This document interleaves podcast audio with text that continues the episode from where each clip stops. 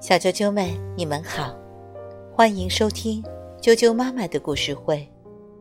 我是艾讲妈妈，今天继续给大家带来《木偶奇遇记》的故事。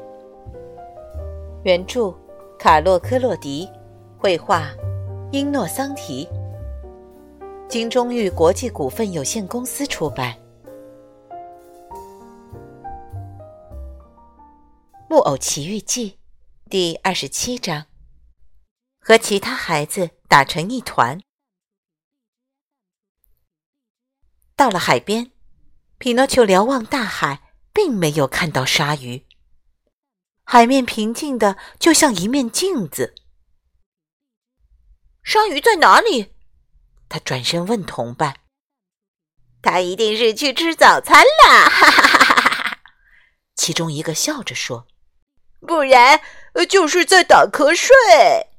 另外一个笑着补充一句。从他们荒谬的回答和愚蠢的大笑当中，匹诺丘知道自己被愚弄了。于是他愤怒地说：“你们捏造鲨鱼的故事欺骗我，能得到什么乐趣吗？”哦，太有乐趣了。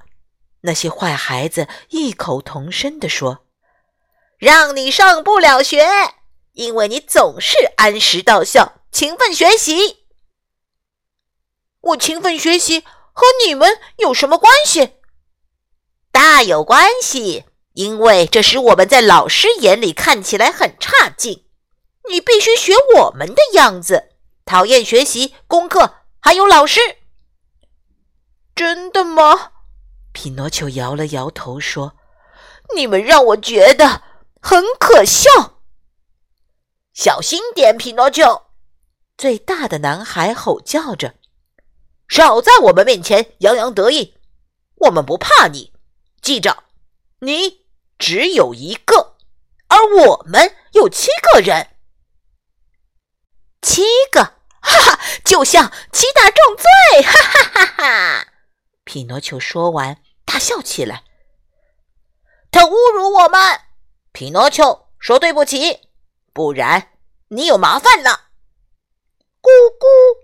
匹诺丘发出布谷鸟的叫声，同时轻蔑的用食指指着自己的鼻子，让你带着打烂的鼻子回家。胆子最大的男孩说。说着，他一拳头打在匹诺丘的脑袋上。不用说，匹诺丘立刻就还手了。他们打成一团。匹诺丘虽然只身一人，但是他用脚踢，那可是用最坚硬的木头做的，使得敌人不敢靠近。男孩子无法靠近，他们开始打开书包。用书本砸他，但是匹诺丘动作利落，总能及时躲过。那些书本从他头顶飞过，落进海里。架打得越来越激烈，这时候，男孩子们已经没有书可扔了。看到匹诺丘的书包放在地上，说时迟，那时快，他们一把抢了过去。这些书有一本是用硬纸板装订的，书名叫做《算术专论》。一个男孩抓起这本大厚书，瞄准匹诺丘的脑袋，使尽全力砸了过去。可是，书却砸到另一个同伴的头上，那孩子的脸一下子就白得像张纸，倒在沙地上。男孩子以为他死了，全都吓坏了，一会儿功夫都逃得不见人影。但匹诺丘留了下来，尽管他又想哭又害怕，但是他把手帕用海水浸湿，开始帮他可怜的同学揉擦起太阳穴。匹诺丘抽泣着叫着同伴的名字。突然，他听到有脚步声走近。他转过头，看到两个远景。“你在干什么？”他们问匹诺丘。我同学受伤了。啊，真的受伤了？一个远景说，同时弯腰看个究竟。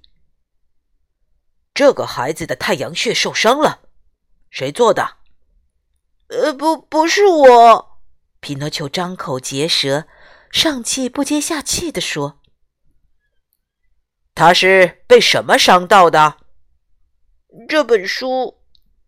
匹诺丘捡起《算术专论》给远景看。这书是谁的？是我的。够了，我们不需要问了。立刻跟我们走！在离开前，远景叫来几个驾船经过海边的渔夫，对他们说：“这个受伤的孩子交给你们照顾，我们明天再来看他。”然后他们转向匹诺丘，把他夹在中间，以命令的口吻说：“往前走，快点！”匹诺丘朝村子走去。他两腿打颤，一个字也说不出来。他想到自己将被远景夹着在仙女的窗户下面走过，他宁可去死。他们走到村子口的时候，一阵风刮来，吹掉了匹诺丘的帽子。能不能让我？匹诺丘对远景说：“去捡回我的帽子。”去吧，但动作要快。木偶过去捡起帽子，并且开始拼命地向海边跑去。远景觉得很难追得上他，于是让一条大警犬去追他。匹诺丘跑得很快，可是那只狗跑得更快。人们凑到窗户，涌到街上，急切地想看看这场结局会是怎样。但是，匹诺丘和那只狗在几分钟内掀起的尘埃，让人们什么也看不见了。